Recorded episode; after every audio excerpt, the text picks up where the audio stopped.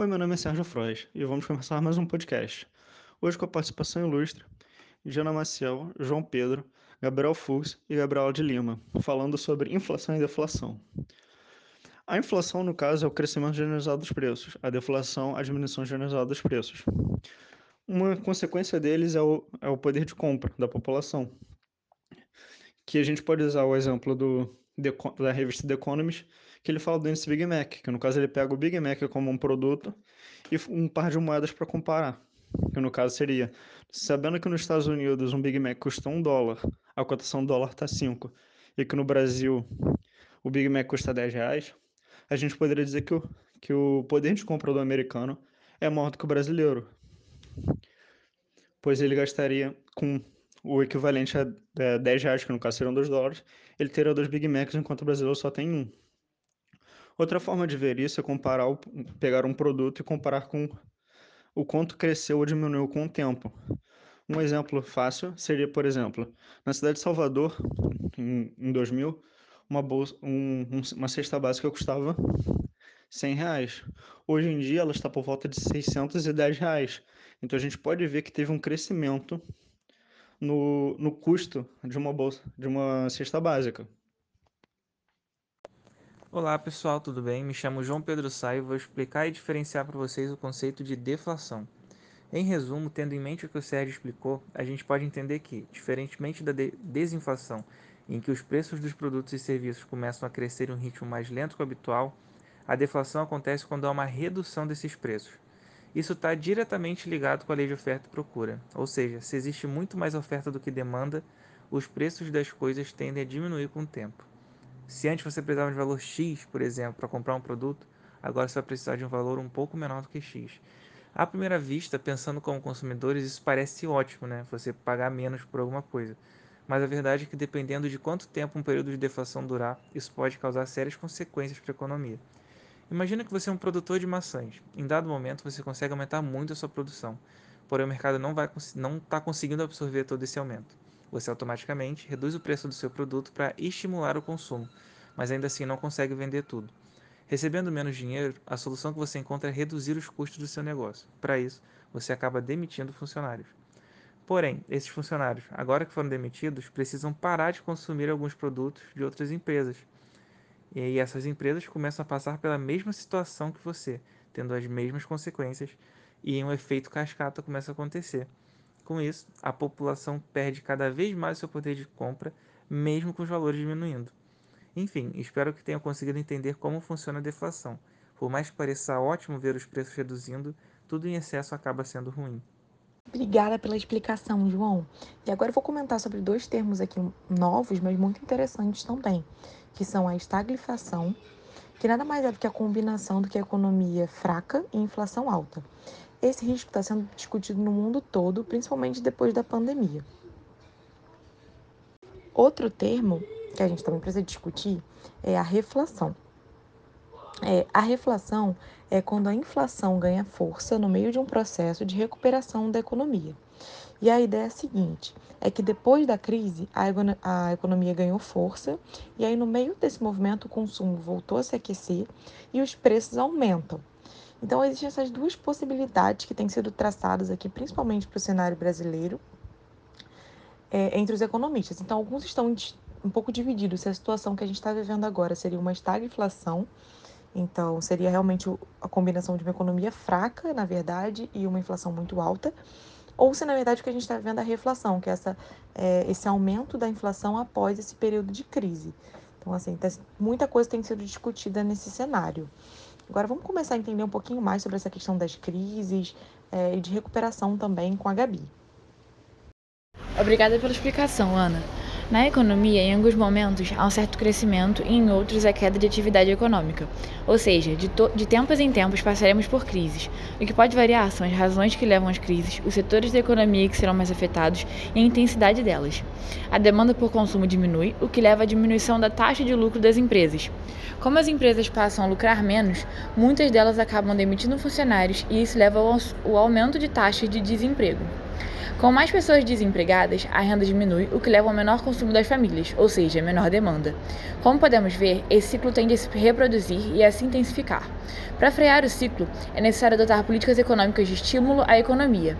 Em geral, as crises produzem cenários de precarização da condição de vida da população, especialmente daquelas camadas mais pobres, que serão diretamente afetadas pelo desemprego e diminuição da capacidade de consumo. Podemos citar, citar algumas crises como a Depressão de 1929, crise econômica mundial de 2008 e crise econômica brasileira, onde a recessão no Brasil foi de abril de 2014 a dezembro de 2016. Agora a gente vai se aprofundar aqui no conceito mesmo de alguns índices que são bem importantes para a nossa economia, com o Gabriel, nosso especialista.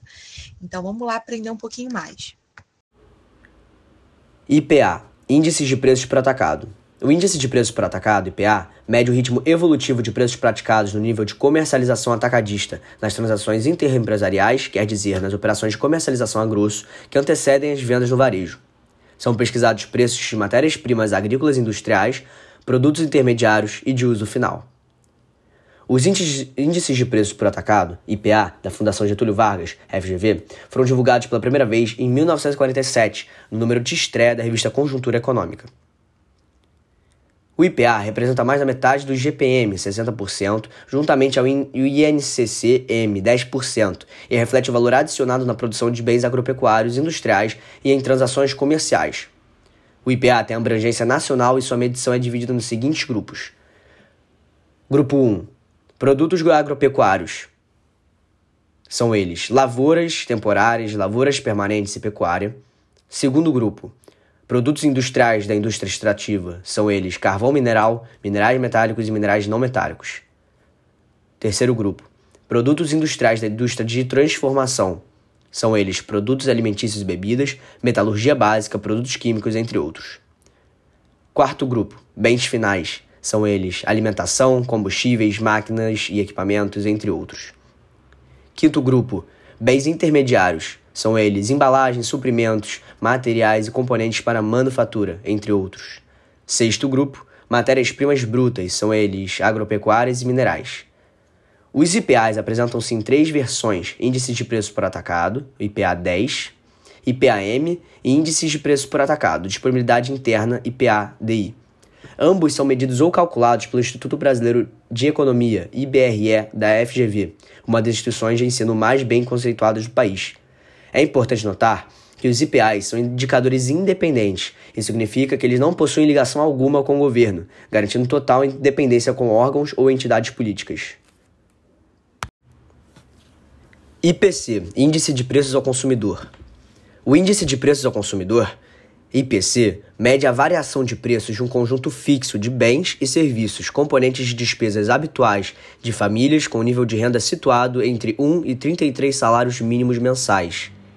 Sua pesquisa de preços se desenvolve diariamente, cobrindo sete das principais capitais do país: São Paulo, Rio de Janeiro, Belo Horizonte, Salvador, Recife, Porto Alegre e Brasília. O cálculo do IPC é realizado com base nas despesas de consumo obtidas através da Pesquisa de Orçamentos Familiares, POF, realizada no biênio 2008-2009 pelo IBGE.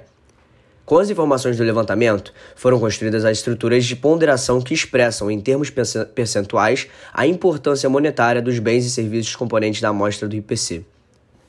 Com base na POF, construiu-se a composição final das versões do Índice de Preços ao Consumidor. Os bens e serviços que integram a amostra foram classificados em oito grupos, ou classes de despesa, 25 subgrupos, 85 itens e 338 subitens.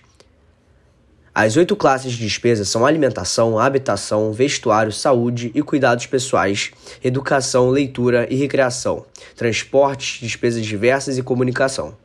No sistema de apuração do IPC, há também um conjunto de índices especiais, o Índice de Preços ao Consumidor da Terceira Idade, IPC 3I, e o Índice de Preços ao Consumidor Classe 1, IPC C1. O primeiro mede a variação de preços de bens e serviços destinados às, fa às, famílias compostas, majoritariamente por indivíduos com mais de 60 anos de idade, enquanto o segundo é o indicador mensal que mede a variação de preços de uma cesta de produtos e serviços para famílias com renda entre 1 e 2,5 salários mínimos mensais. As versões que fazem parte do sistema de divulgação do IGP seguem um calendário previamente definido. As versões IPCS, IPC3I e IPCC1 dispõem de calendário próprio. A primeira baseia-se em um sistema de coleta quadrisemanal, com encerramento em quatro datas pré-estabelecidas: 7, 15, 22 e 31. Apesar de a coleta ser semanal, a apuração das taxas de variação leva em conta a média dos preços coletados nas quatro últimas semanas até a data de fechamento. O IPC3I é o índice mensal com período de coleta que se estende do dia 1 ao último dia de cada mês. O mesmo arranja o segundo pelo IPC-C1. No caso do IPC3I, a divulgação dos resultados ocorre trimestralmente. Pois bem, infelizmente estamos acabando mais um podcast. Gostaria de agradecer imensamente a participação de todos que puderam estar conosco hoje e dizer que até a próxima.